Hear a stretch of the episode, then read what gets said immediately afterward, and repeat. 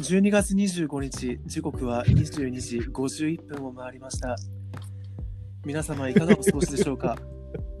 東京都半蔵門前スタジオからお送りしております、ポッドキャスト。ということで、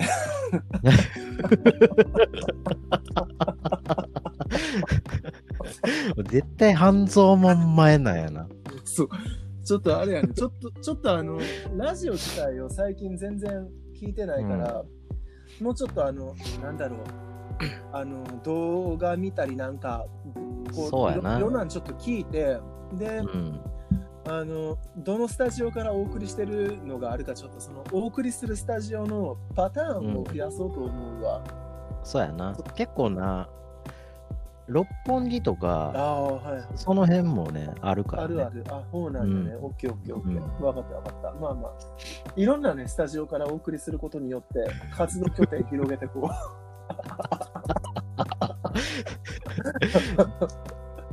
まあ、一緒におう。るみたいなねそう。そうそうそう。感じで半蔵門前スタジオ。う。そうそうんまあ、昨日ね、うん。はい。やりましたけども、うん。うん、ちょっとこう、懐かしみを感じつつ、そうやね。う。うんん、まあなんかやりだしたらこう、二人ともなんか、撮ってるっていうのを気にせずできるみたいな。まあまあまあ、それはあるね。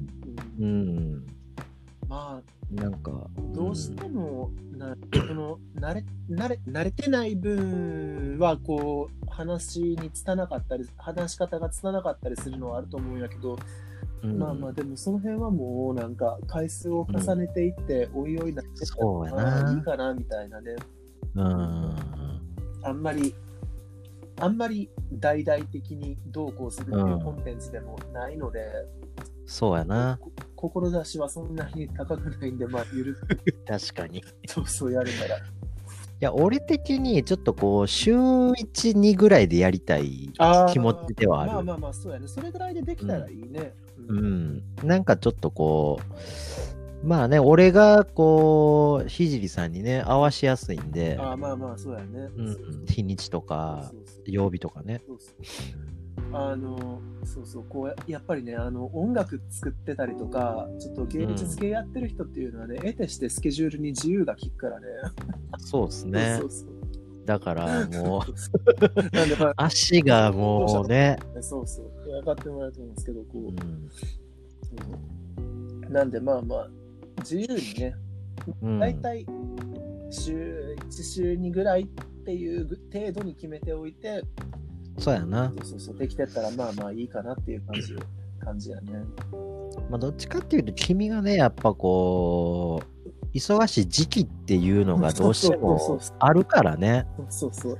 そそうあう。やっのぱり。ちょっと自己紹介をしたときに、かなりうん雑にプロフィールを紹介してしまったんやけれども、うん。まあでもね、ちょっと僕の場合、な名前だったり、もろもろこう、ちょっとこやってること、いろんなことにちょっと特徴があるから、こう、見バレにつながりう、見バレする可能性高いね、君はね、特に。うんやってる仕事の、まあ、素性においてもそうだし、まあ、やってる仕事も、まあまあまあ、ちょっと特殊っちゃ特殊やし、まあ、そう、あんまり周りで、なあ、そうそうそう、やってるお人らんタイプ多。分そんなにいないんよね、特に、うんあの男性の中でってなってくると。そうそうそうそう、女性はね、結構そう、そうそうそうなんで、まあまあいるけまあまどね。あ、なんで、うんまあ、化粧品関係なのか、そうみたいうな。そそうそう、化粧品関係なのかもしれないし、まあまあまあ、うんそう。って化いう。粧品関係な、やっぱ、化粧品関係もでもあれやね、女女性が多そうだね。女性多いね。うん、そうそう。うんなんで、まあ、おおいおいというか、うん、うん、そうやな。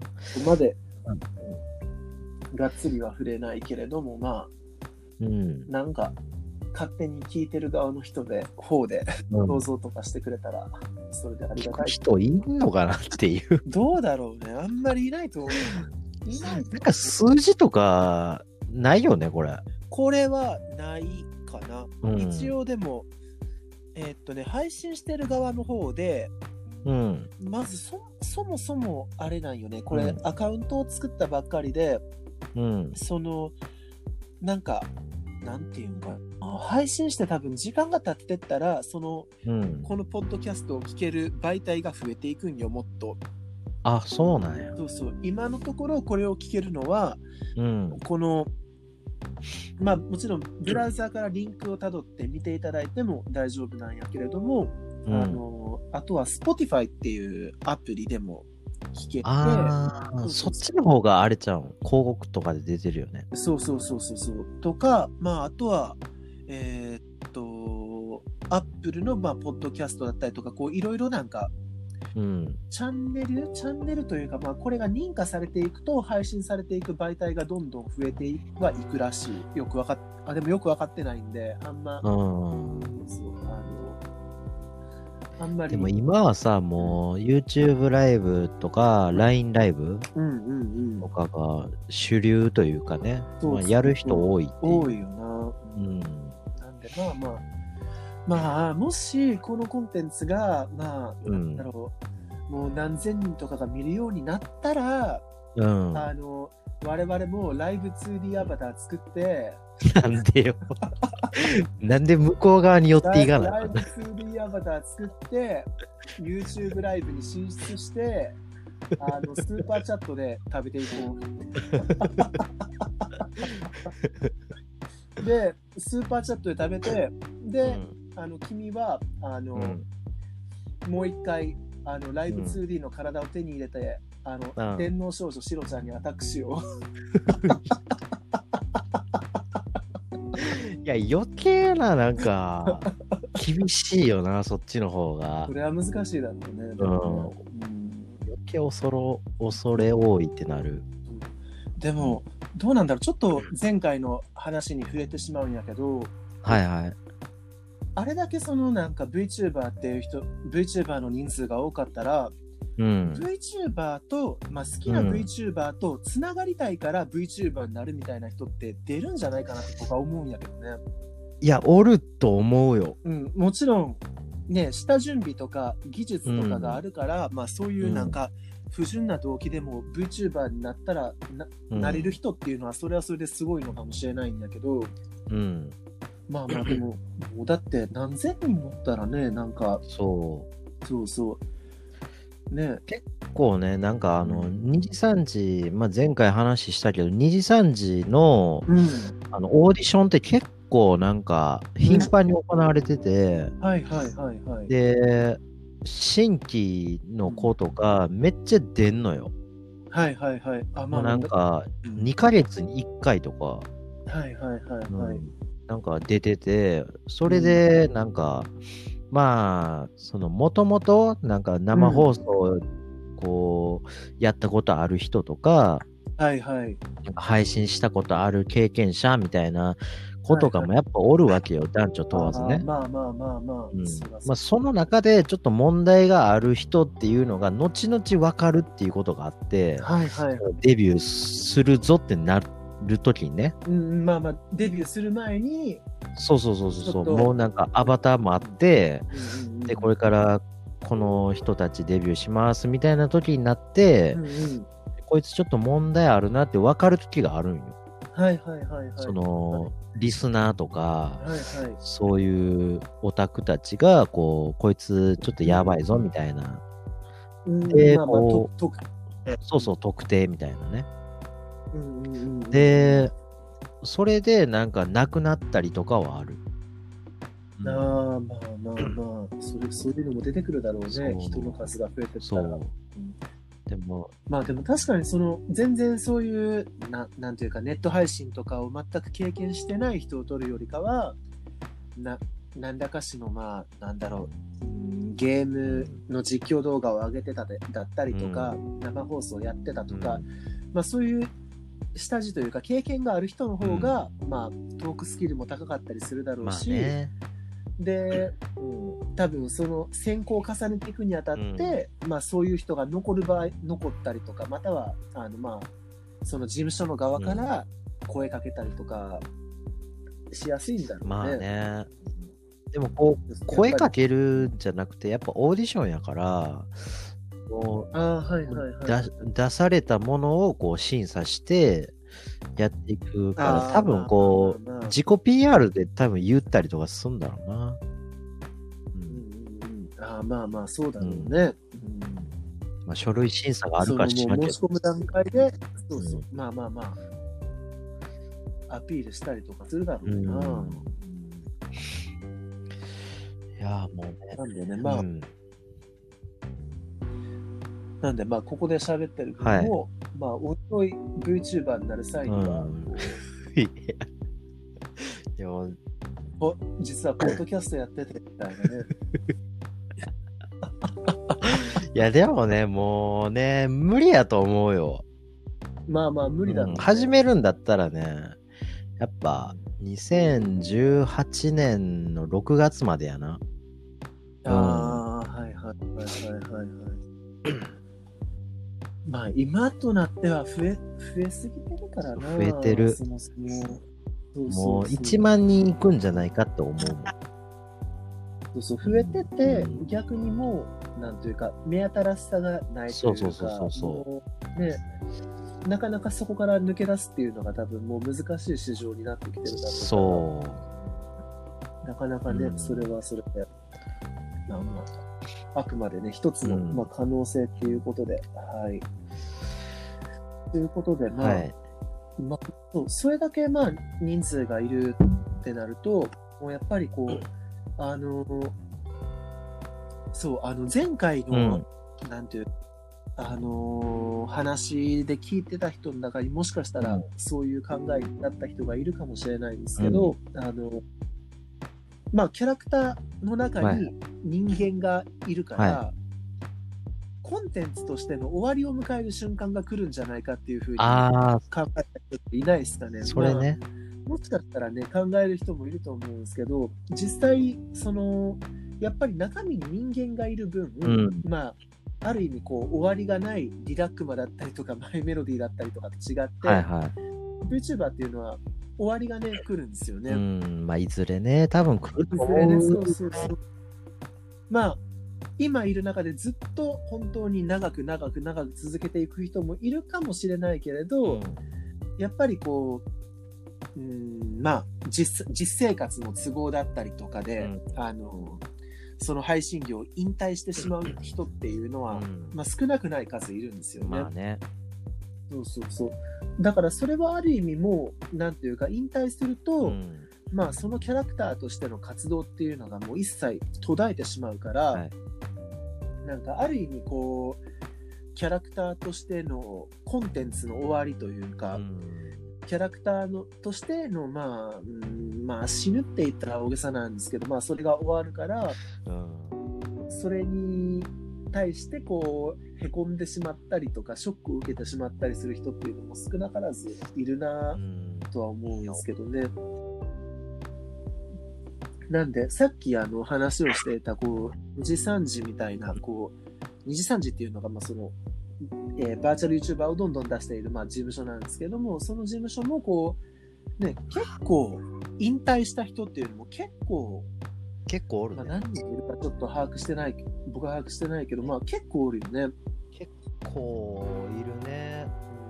でもなんか、知らん間に、うんうん。知らん間になんか消えてる人とかおるし、ああ、まあまあまあ。あの、もっとひどい子がおって、うんうん、うん。あの、引退するとか何も言わず、うんうんうん。なんか、あの、活動してないみたいな。ああ。もおるあ、それもでも、どうなんだろうね、なんか。うん引退するって、はっきり言ってくれた方がうん良かったり、まあ、引退してないって明言してない分、うん。なんか、めっちゃ低い頻度で、こう、ね、いつか、ポンってひょっこり出てきたりとか。いや、もう出てきたらびっくりするね。いや、うん一人ぐらいね、なんかもう、年に1回しか配信しないバーチャル YouTuber みたいなのがおっても、それはそれで面白いのかなっていう気はしないでもないんですけどね。ああ、まあね。そうそうでもまあ、そう、だから中に、中に人間がいる分、なんかうんコンテンツの終わりだったり、まあ一つのキャラクターの死、死というか魂がなくなる瞬間みたいなのをうんなんかリスナーが実感するような瞬間があって、うんまあ、そそれもまたなんかうんこう第傍観者的な目線なんですけど面白いなって思ったりすることがありますね。まあ、うん入れ込んでるファンの人からしたら、まあ、たまったものじゃないのかもしれないけれど、いやでも今売れてる子おるやん。うんまあ、愛ちゃゃんとかシロちゃんとか、ん。うん。あと、まあ、ルナちゃんとか、はいはい。まあ、あと数名かな。はいはいはいはい。とか、なんか曲とか出してたら強いんよ。はいはいはいはいで、曲とか出してて、それでなんか活動を今広げてて、はい。うんうんうんなんか定着してるっていう子はまだ強いんやけど、うんうんうん。もうそれ以外の子はね、もう持って、もうす2年か3年ぐらいだとはいはい思ってるのよ、俺は。ああ、なるほどね。うんもうなんか区切りをつける感じ。うんうんうんうんうんだからリアルの YouTuber の人とかって、こう、まあ、もともとのね、その、やっぱり人間やから、うんうん。やっぱいろんなことできるやん、うん、そうそうそうそうそう。で、バーチャルは、その人間にできないことをできるっていう強みがあったんやけど、うんうんうんうん。なんか人間の方がもうやっぱりできること多いんよな。ああ、まあ、それは、そうね。どっか行ったりとか、いろんなとこ行けるやん。うんうんうんうんうん。生身のね、体があるもんね。そうそう。どうしてもやっぱりゲーム実況とか、うんそっちメインになってしまうんよな。うんうんうんうん。愛ちゃんもそうやし、シロちゃんもそうやし。うんうんうんうんだからまあ持って3年うん。かな。なかなかね、その、なんというか、それこそさっき言ってたみたいに曲出すとか、そういう、こう、うんトーク力以外での、まあ、スキルというか、そういうのがあると、まあ、それ自体が強みになってくるんで、いろんな方向で売り出すことができて、コンテンツとしての寿命も、まあ、多分長くなっていくんだとは思うんだけれど、うんでもまあ、トーク力とか、その人の面白さだけでずっと生き残られるっていうのは多分やっぱり本当にこう、一握りぐらいに、ああ、そうそうそう。まあまあなっていくんだろうなっていうふうにはうんそう。で、まあ、別に、まあ、バーチャル YouTuber になななる人、みんながみんな、まあ、それで生活していこうって考えてるわけではないと思うんで、まあね、趣味でもそうね。そうそうそう、こういう、このポッドキャストみたいに、うん、あの、まあ、志の低い感じで、バーチャル YouTuber やってる人も、まあ、多分いるとは思うんで、一概に、おったらびっくりするわそう。そう生き残る動向のルールに当てはま、当てはめるのも、まあ、良くないとは思うんだけれども、うんということで、まあ、あの、はい。今回のトークテーマである、まあ、コンテンツとしての死って、まあ、その終わりを迎えるっていうことで、あの、時世の句について話していきたいと そこに繋がっていくわけね。そうそう、一応ね出てくるのかなと思ってた。申し訳程度にね、ちょっと前回の話をしつつ、で、時世の句っていうのは、はい。あの、時世っていうのは、あうの、ん。えっ、と、辞職の字に、うんあの、世間の世って書いて、まあ、時世って読むんですけど、はいはい。まあ、この世を去るときにうん。読む句うんなんですよね。まあ、そうやな昔の、まあ、偉い人とか、まあ、偉い人っていう言い方が雑なんですけど、まあ、あの、日本だと、まあ、戦国時代の戦国武将だったりとか、うんまあ、そういった人たちって、大体有名な人って死ぬ瞬間に時世の句残してるんですよね。うん、そうやな。時世の句。大体なんか、切腹の時とかやな。ああ、そうそうそう、う。切腹する前にそう。句を読んだりとか、まあ、もちろんあの病気で死ぬ人がまあ死ぬ前に残したりとかっていうのもまあ全然まああるんですけど、まあ、この時世の句に対してちょっとまあ言いたくて、あちょっと語り。たくてそうそうそうそうそうそうそう はいはい。まあまああのまあ病気で死ぬ人が時世の句を読むっていうのはうん。まあまあまあわかる切腹する人も、うん。まあ、切腹する前に時世の句を読むっていうのもまあまあまうんあわかるんですよ。まあ、遺言みたいなもんよな。そうそうそうそうそうそうそうそうそう、ゆまあ遺言みたいなものなんで。うん。でもあ、まあ、僕はあの歴史結構歴史が好きで、でうん日本のまあ戦国時代とかもまあまあ好きなんですよね。特にあれやもんな。まあ、い今はもう時世の空の話してるからあれやけど、うん、あの中国とかのああそうそうそう、ね三国志とかもそうそう三国志とかね、そういうの好好きやん。き。そうそうそう。でそのまあ時世の句なんでこうまあ戦国武将とかが好きなんでまああの人の時世の句どんなんだろうとか思ってうん。見たりしているうちに、うん。まあふと思ったことがあってはいはい。病気で死んでる人切腹して死んでる人以外にもはい。戦で戦場でああ。戦って死んだ人とかも残してるんですよ。え、マジで？そうそうそう。え、戦えて、そうそう戦って戦いながら？戦って死んでる人そうで言いたいのがうん。え本当にお前時世の句読めたかっていう話をしたくて。いや、まあ確かにね。そうそだうそう。ってさ、病気の時とか、うんうんうん。病死の時、あの切腹の時ってさ、うん。なんとなくこう死ぬ瞬間って分かる時やもんな。まあまあ。もう、俺そうそうあ、もう息途絶える、もうこれだけ伝えたいみたいな、なんとかなんとかうんとか言うて死ぬみたいな。で、切腹の時とかはさ、特にこう怒りながら死ぬやん。実践の空って。そううんうんうんまあまあそうどんせまあまあ切腹に対してもそうだからまあ正直突っ込みたいところはあるんだけどこういや、わかる。これから腹を腹を切って死ぬ、ちょ死のうとしている瞬間にうん。五七五七七読めるかっていう そこまで頭使って。そそうそうそうそうそう思いがなすごいあるんですけどうん。でまあ一人ちょっとあのまあ例を挙げるんですけどあ、はい。まあえ、それ俺も知ってる人？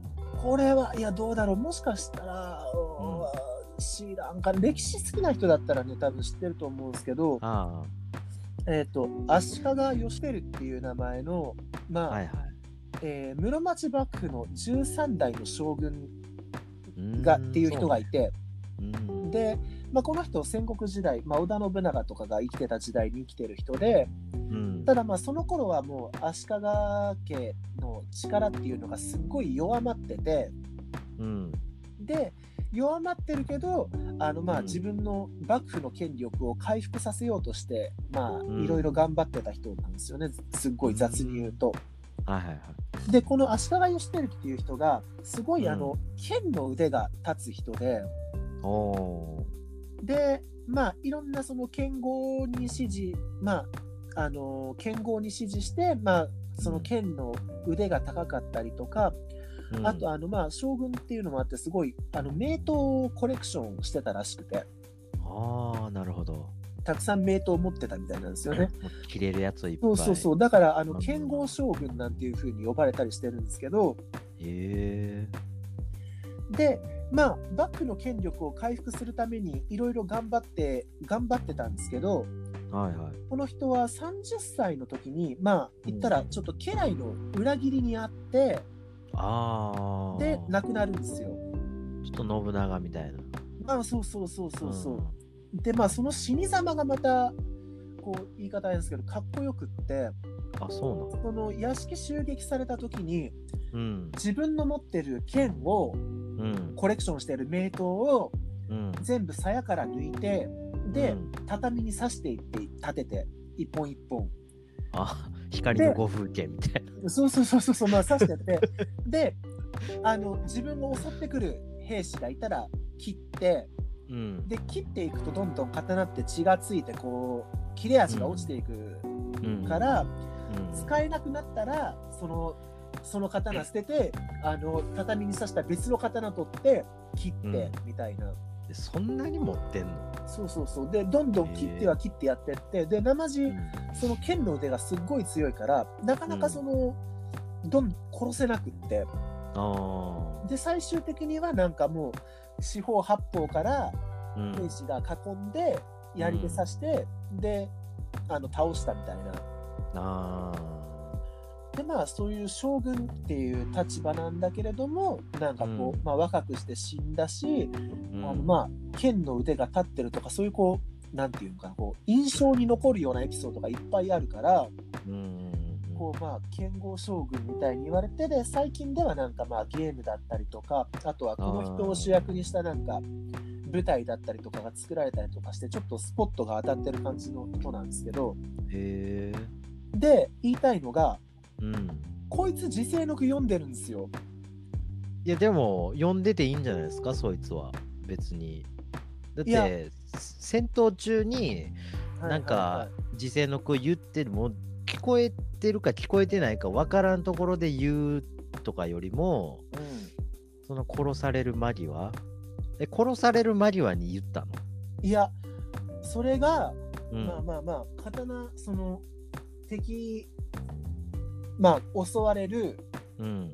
で自分の持ってる刀全部畳に刺していってはい。であの自分の方自分の命を取ろうとしてくる敵兵をどんどん切っていく。うん。で切れ味が落ちたらまた別の刀に変えて切っていく。うん。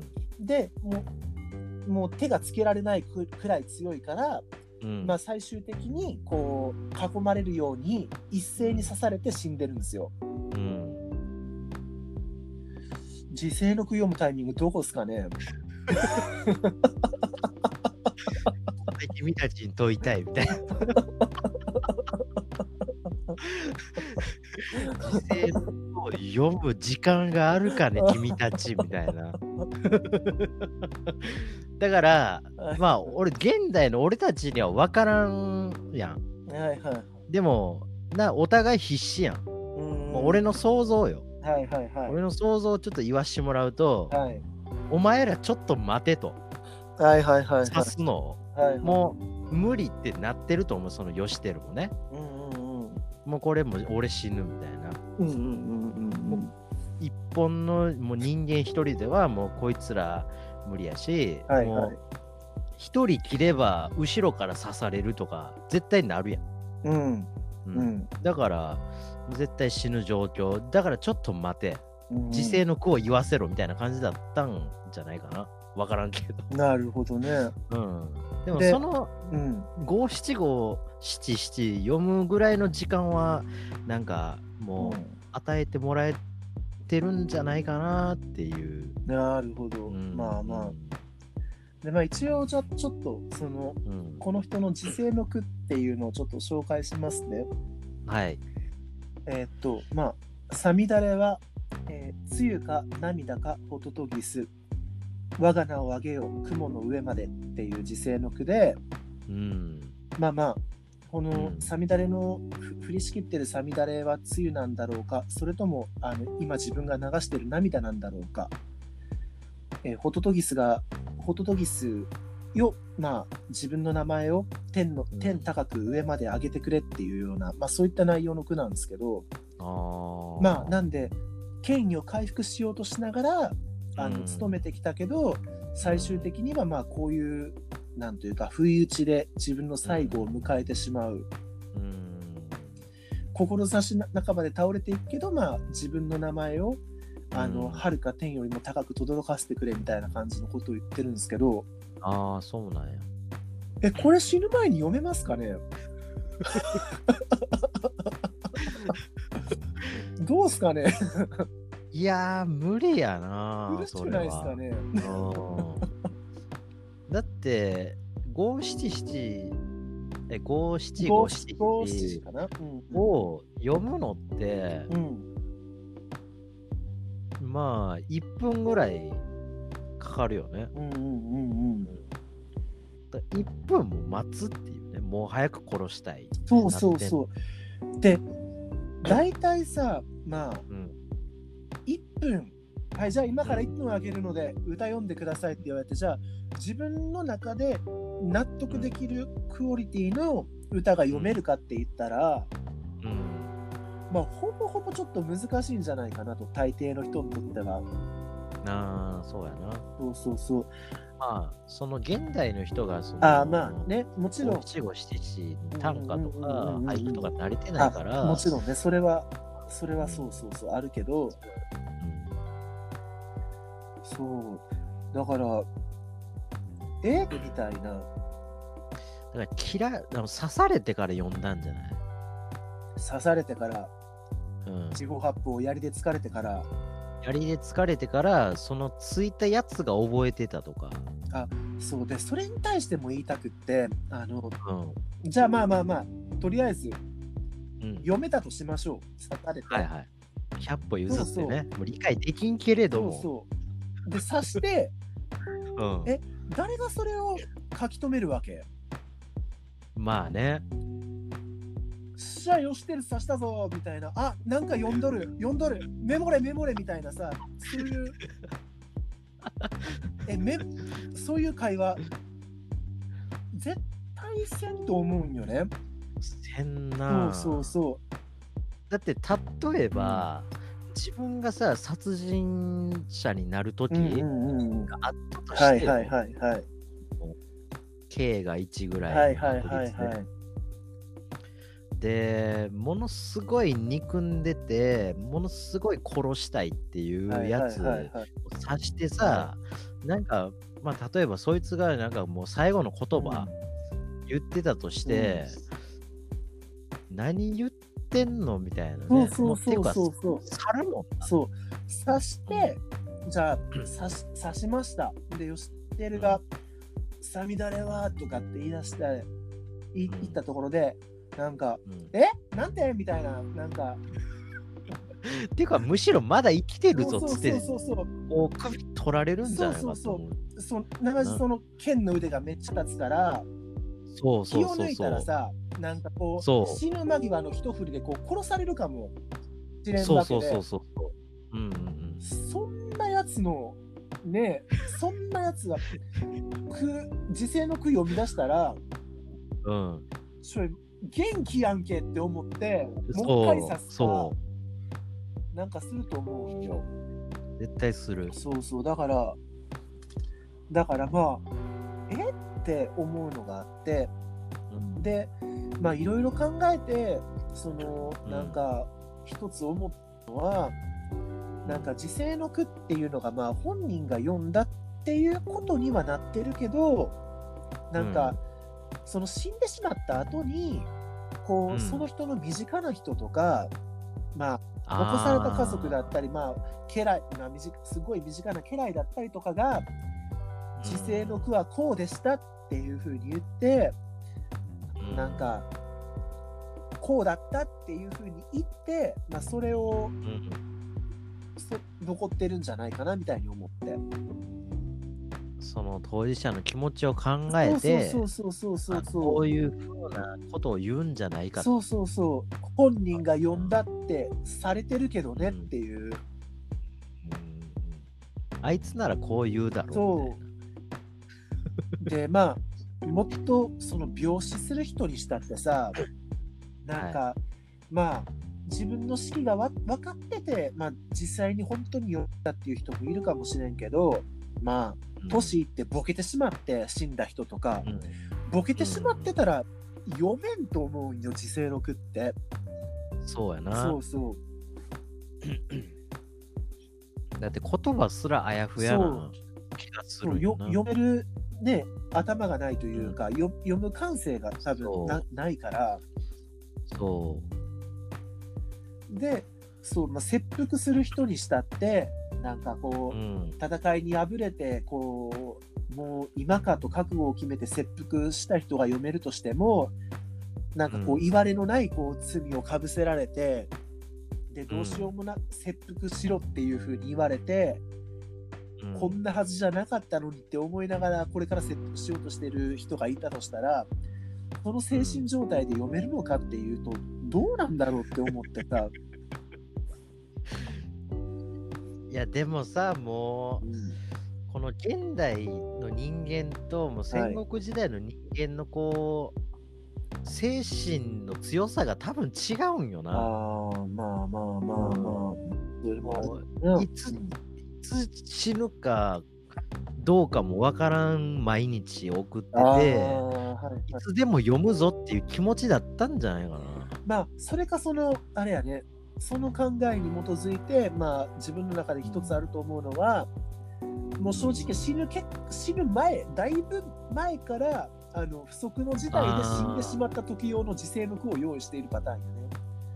あ、なるほどねだから、もう、ほんまに遺言やな、そそう。そうそうそうそうそうそう。俺が死んだ時はこれをもう。これ自制の句ってことでお願いしますねっていう。あーなるほどね。ツイッターの固定ツイートみたいな。死ぬ時俺はこうやってこう言うみたいな。そう、そういう、そう、本当になん。か、で、結構まあ、ヨシテルに限らず、結構その、え、死に、君の死に方的に自制の句残ってるのっておかしいんじゃないのみたいな人って結構おるんよね。あ、そうなんよ。なんか不慮の突然倒れて死んでしまったっていう人でも残ってたりするんよ。うんあなんか毒とか、ね。毒だったりとか、まあ、急な、そのなんだろう、まあ、脳卒中的なさ、もう急なね。急にガタが来て倒れて死んでしまった人とかでも、たっかり自制のはいはい句残ってたりするんよ。それは残してるよね、完全に。でなんか、あの、まあそうだな、一つ有名なのが、まあもう一つ紹介すると、うん。あの上杉謙信っていう人の戦国武将のこの人もはい。自制の句残ってて、で、この上杉謙信は、えっ、と、確かね、うん。トイレで、トイレかどっかで急に倒れて死んだんよ。うんあそうそうそう。で、自制の句が、えっ、とね、うん読むとね、極楽も地獄も先は有明の月の心にかかる句もなしっていう自制の句で、まあ、はいはい。この世界の、まあ、極楽とか地獄とか全部見てきたけど、うんあの夜明けに残ってるその月みたいに有明の月みたいに自分の心に一点の曇りはないっていう意味の時世の句なんだけどものすごい綺麗な。綺麗な句よな。句や綺麗なでもさまトイレで突然トイレ中に考えてトイると思うよレで突然死んだらいやいやいやいやいやもうそのそこで死んだことがもう一点の曇りだろっていう感じ。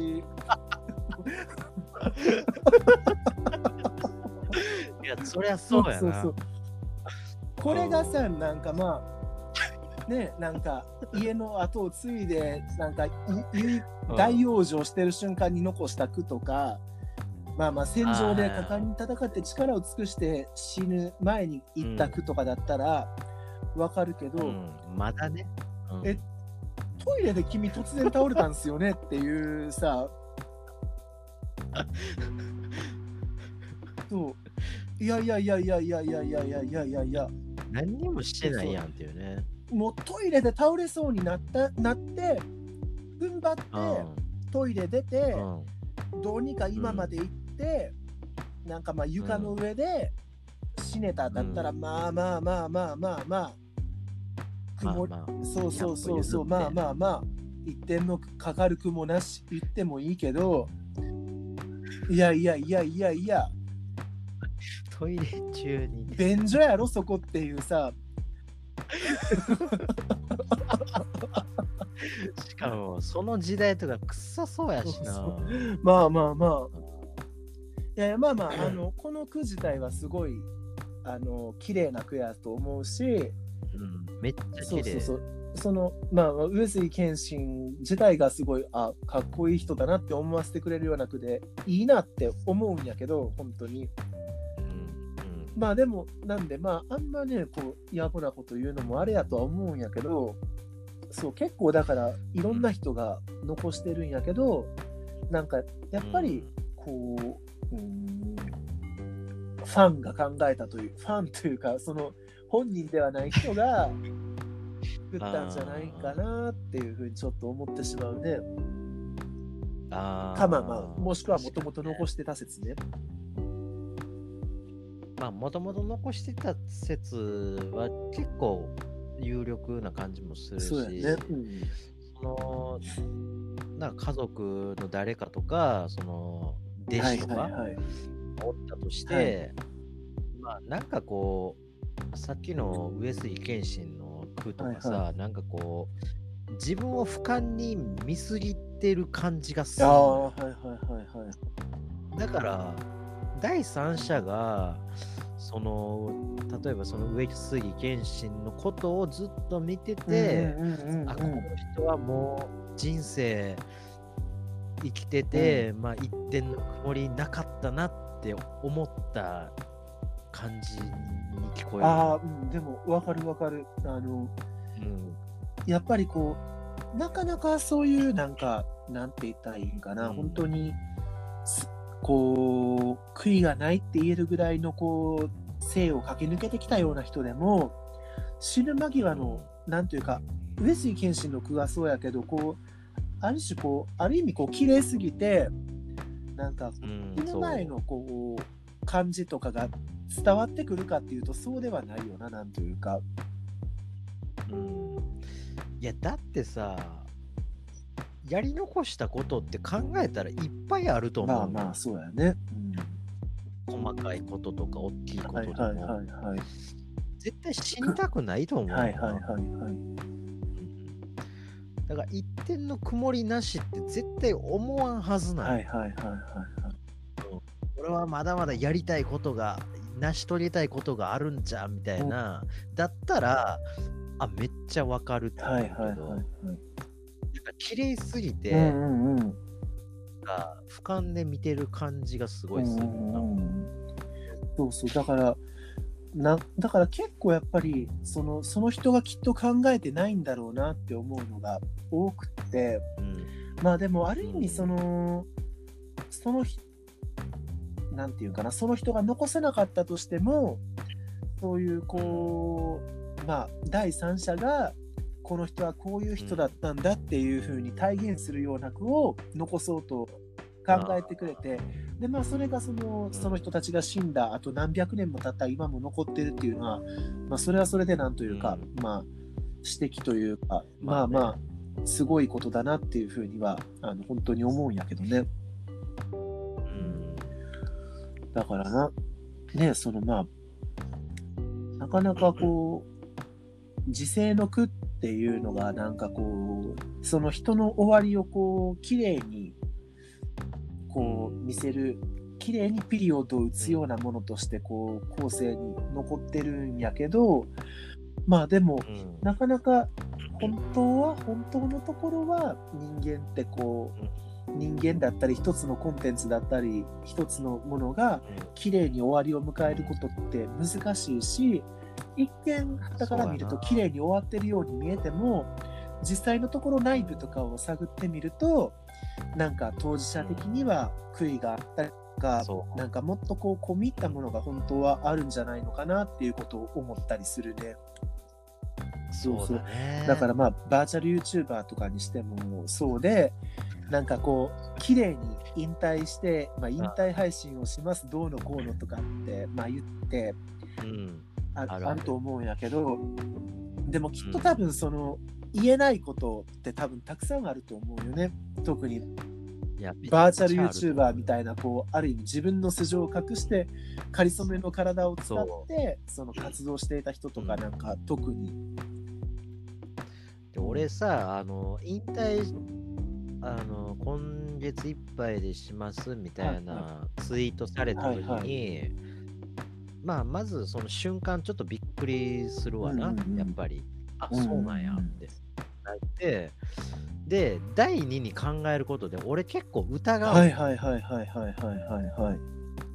なんでこの子は引退せなあかんようになったんだ、はいはいはい、なんか結構10分満帆に見えるし、うんうんうんうん、なんか楽しそうにやってたし、はいはいはい、なんか別にそんなやめることないんじゃないかなっていう、うんうんうん、まあ他のやりたいことがあるっていう子もあおるよ、ーまあまあもちろん。別の夢に向かってみたいなね。うんんそうそうそう、なんか別のこうグループ立ち上げて音楽活動とかいうはい子もはいはいもちろんおるはいはし、で、こう、ね、その子の声でこう活動してるのがはいはいはい。う見えてたりとかしたら、あやっぱ嬉しいし、まあ、それはいいよ、うんうんうん別に。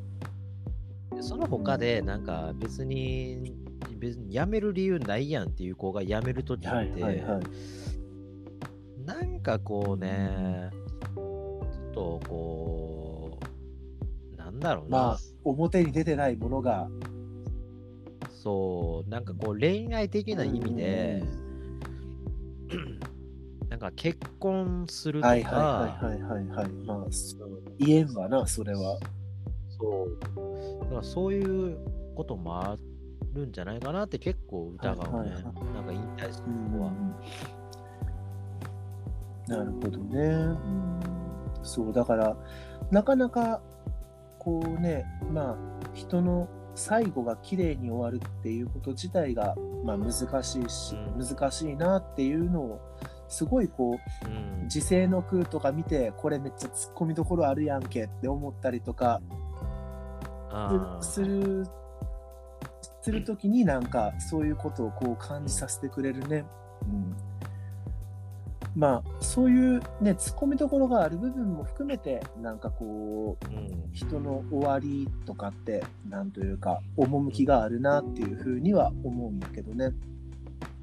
うんえーあの一番こう、なんだろう死に方がちょっと無様やなと思うのが、うんうんうん俺めちゃくちゃ大好きで、あのキャラなのに尊敬してるっていう人が一人いて、はいはいはい。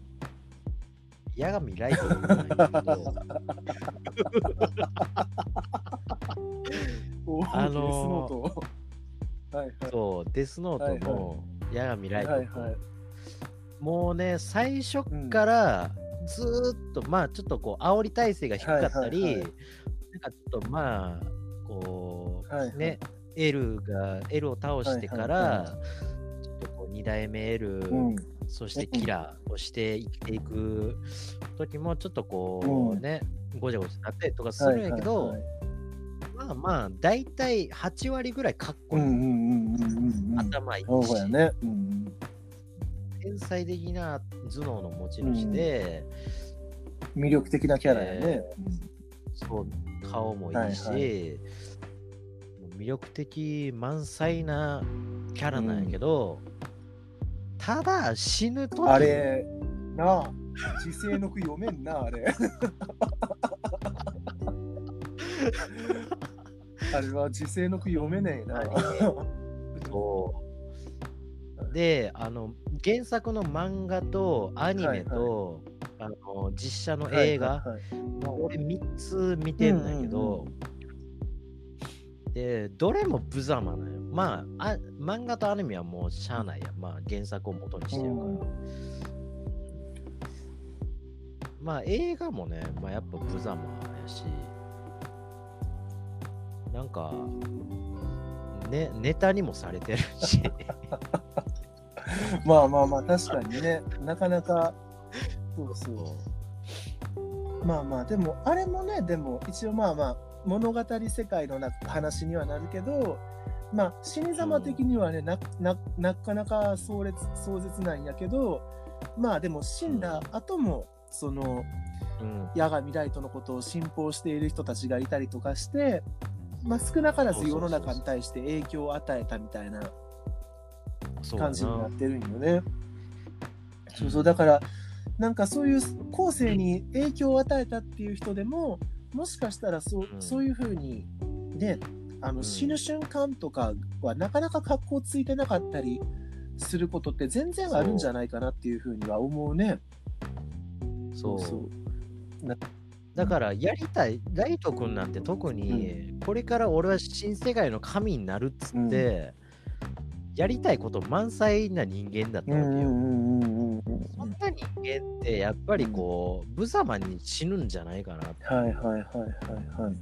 そういう人こそ、うん。なんか苦しみながら、うん、なんか生きたいっていうこう思いが強い人ほどなんか無様に死にそうな感じがするんだだってこうデスノートを持った人間で唯一死神の目を交換してないんよライトはいはいはいはいはい。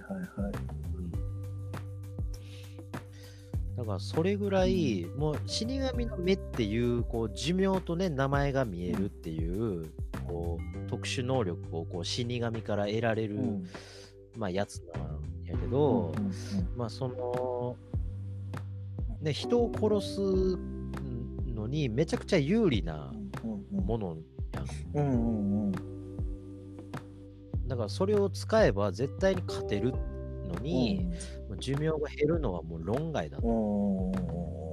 が俺は新世界の神になるから、うんその寿命を減らす、増えるのはいいけど、減らすなんてもってのほかみたいな。うだんからそこまでしてやっぱり生きながらえたいっていう人はやっぱ無様になるんじゃないかなとう思う。ん。まあね、うんということで、はい、あの、はい。時世の句について語ってきたんですけど、えーっと、最後に、一つはい。あの、また時世の句を紹介して、で、次の,、あの回のテーマはい。を決めて終わろうかなと思います。あ、そうですね。はい。もう結構いい時間そうそうそう、またまたいい時間になったんで、まあまあ、1時間ぐらいも目安ってことで、うん。はい。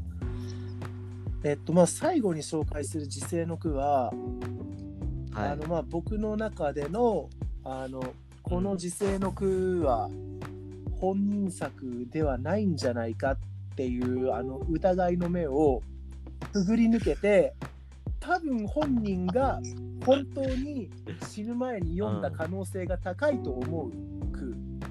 あ、逆に？そうそうそうそう。あー。この疑いの目、そうそう、時世の句聞くと、もう僕は一回、うん。一回、あの、あのうん。査定が入るんやけど、そうそうあひじりフィルタそうそうー、そうそうそう。一あ回、ー。一回、あの、これはほん、フィルターを通して、なおかつ、そうそう、この人は澄んだ色そうそうだと、あ、まあすごい認めます。そうそうそう。あの、フィルター入って、本人読んだ判定、あの、まあ、ファ,、うんファファンの創作判定みたいな、まあ、そういう判定が、のフィルターが入るんやけど、あー、まあ、これは本人が読ん、本人が、多分本人が読んでる。なおかつ、多分本当に、まあ死の直前かどうかは分からんけど、まあでも死ぬ瞬間が多分近づいてる時に読んでる可能性が高いと思われる。でなるほど。なおかつあの句に書かれていることもその本人の心情、その時の心情をなんか結構あの句の中に現れてる気がするっていう風に感じる。気持ちが乗ってんの。そうそう、乗ってる感じがするっていう、このまあ3つの,、うんあの査定において、あのうん、厳しい、ね。さ査定において、さうん評価点がある、まあ、時世の句 を最後に今紹介しようと思います。はい。えこれは、えっと、岡田伊蔵っていう人の時世の句なんですけど、これはね、あの、岡田伊蔵っていうのは、まあ、人切り伊蔵っていう風に呼ばれてて、で、そうそうそう、戦国時代からはちょっとだいぶ先で、あの、この人はあの幕末の四大人切りって呼ばれてる人の一人なんですよ。ええー、そそううなんそうそう。で、あの、まあ、4人、何を？四大人切りだから、まあ4人いるんですよね。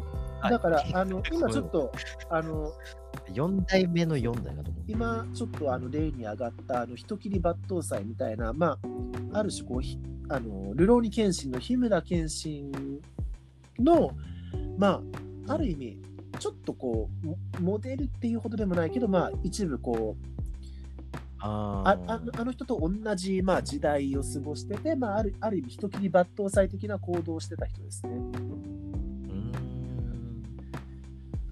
で、まあ、あのーや、この人がやってたことっていうのは、まあ、はい。人を護衛、人を、剣の腕が立つんで、まあ、人を護衛したり、護衛するだけじゃなくって、なんというか、こう、うんあの、まあ、要人の警護以外に、あの、なんだろう、か邪魔だって思ってる人間を次々と襲って消していったり、暗殺していったり、あそうそうそうそう。なるほどね。そうそれこそライト君みたいな。そうそうそう。ある意味ライト君的だし、まあ、人切り抜刀斎、もう自分の剣の上腕でどんどんこう、うん。あの、なんというか、人に仕えて、その人が消せって言ってる人を消していったみたいな。で、まあ、この人は、まあ、最終的にこの人を雇ってた人が捕まって、で、まあ、この人も捕まって、うん。うん。あの、まあ、汚れ仕事をずっとやってたけど、まあ、この人も捕まって、まあ、処刑されて死んでしまう。あね。そうそう、岡田伊蔵は。はいはい。で、その岡田伊蔵が最後に読んだ時世の句っていうのが、あの、うん、多分こう、自分が仕えてた人に対して読んでる句なんですよね。うーん。そうそう、主主人に対して読んでる句。なので、まあ、ちょっと紹介します。はい。君がため、尽くす心は水の泡。消えにし跡は澄み渡る空。っていう句なんですけど、はその仕えてる人に対して、まあ、ずっと尽くしてきたけれど、もう全てが終わってしまった。でもはい全てが終わってしまった後には、その澄み渡る綺麗な空が広がっている。っていうことを書いてる句なんですよ。あなるほど、ね。どんこの人に尽くそうと思って尽くしてきたけど、うんまあで、うん自分の手を汚すことを厭わなかったけどでもまうん。あ最終的にはなんというか尽くしていた人に対してまあいいように使われてでまあ結果うん。自分もまあ結構まあ20多分8とか30いかないぐらいの年齢でもうあの処刑この人されてるんですけど死んでしまっているっていう。えじゃあその雇い主の人のことが結構好きだった好きだった、まあまあ、でもそうなんだろうね。あ、うん。そのそう尊敬みたいな、敬ってた浸水してたんだろうね。まあ、この雇い主の人も、まあ、あの処刑されてしまうんだけど、うん。うん。そうそう。で、まあ、うん。で、その雇い主の人に、なんていうのかな、こう、うん。見捨てられるみたいな形になるなるんよ。こう、あの、ああ、そうなんや。こう、手を汚していたのはあいつだみたいな感じで、ああ、俺は何もやってない、とかそうそうそう。あのこの人のために尽くしてきたのになんというか最後にうん。はその自分を雇っていた人にもまあ裏切られたみたいな形になって、ああ、死んでしまう。であのその死んでしまう前に、まあ、自分が今までどういう暗殺をしてどどういうふうに人を手にかけてきたのかとかそういうのを全て白状する。で最後処刑されて死ぬっていう人なんですけど。はいはいはい。なんかでもまあそのこの人のために尽くしてきたけどもう全部それがなくなってしまってうん。でもなんかこう景色はすごい綺麗な空がななぜか広がっていてみたいなっ。て言ってるのがなんかもうああもうまあ死ぬ直前かどうかは分からんけどまあでもああでもこれ多分この人の言葉なんじゃないかなとかこうまでうん多分死ぬのが近い時期に多分読んだんだろうなとかって思えてこうまあうん物悲しいんだけれど、結構個人的には心に残る時世の句ですね。うん。でなんかその時世の句がなんていうのかなちょっと物悲しいのもあってかこの岡田伊蔵うん結構、なんだろうフィクションとかで書かれるときに、結構なんか俳優がこうイケメンとかが当てられたりすることが多いんよ。うん、そうおーそうそうなんやなんかこう尽くしたけどこう報われなくって剣の腕っていうすごい才能はあるんだけど、なんか若くして散っていってしまうみたいな。多分大河ドラマかなんかで多分ちょっと記憶が不確かなんであれなんやけど、あの佐藤健とかがこの岡田伊蔵を演じてたり、そうそうそう、抜刀そうそう、斎。抜刀斎やね。そうそうそう。あの人、日村健志もそうやってるよ。そうそう。あ、日村健志もね、やったけどね、そう。だから、なんかこう、ね、そう、ただまあそういうイケメンが当てられたりするのも、やっぱりこう、後世の人たちがこう、ある意味この人の生き様に対して、なんかこううん入れ込むものがあったりとか、なんかこう、うん。ある意味こう美しいものを感じてるからなんじゃないかなっていうふうに思ったりするね。ああ。ちょっと YouTube にあるかな？なあったら見てみたい。そうそう。そのドラうんマをね。うんうんうんうんまあまあそうそう。ということで、えっ、と、岡田、えーまあ、今回はとりあえず時世の句ということでした。はい。次回はどうしましょうか？次回どうしましょうか。うんまあ、こう、代わり番号に来たんで、はいはい。次俺、まあ、っていうかもうテーマ決めても、なんかお互いが話すみたいうな。ん、まあまあまあまあまあ。うん。で、全然いいと思うけどね。かね、こう、なんだろう。最近見た、いやちょっと俺、オタクに特化していいですか？然全然いいよ。最近見たアニメで泣いちゃったやつ。おおなるほどね。しかも泣くやつじゃあない。な泣くやつではないんやけど、まあ、感動とか言われてるやつじゃなくて。この前話したけど、クラナドとかね。感動作品みたいなこと言われてるやん。まあまあまあ、ほうやね。泣けるみたいなね。そう。もうなんかね、そういうやつじゃないなるほどもううんふわふわした感じのアニメうんうんうんだけど、なんかこう、心に来る時ああ、が響いた瞬間があったってことなんだね。うんそうあったんよね。うんそれをちょっと話そうかあ、な。わかったわかった。まあ、お互いね、なんか好きなアニメまあまあまあ、ほらね。うんうんうんはいえーということで、時刻53分を回りました。12月25日。東京いやもう最後、ね、そうそうそう、もう、もう終わるね。もう終わるね。えー東京都半蔵門前スタジオからお送りしております。えーということで、まあ、そこは一貫してね。当たり前のう。ように嘘を重ねていく。はい、えーということで、えー、とまた、えー、と次回、はい。えーいつかわからないですけど、また次回配信しようと思います。最後まで聞いていただきありがとうございました。ありがとうございます。さようなら。はい。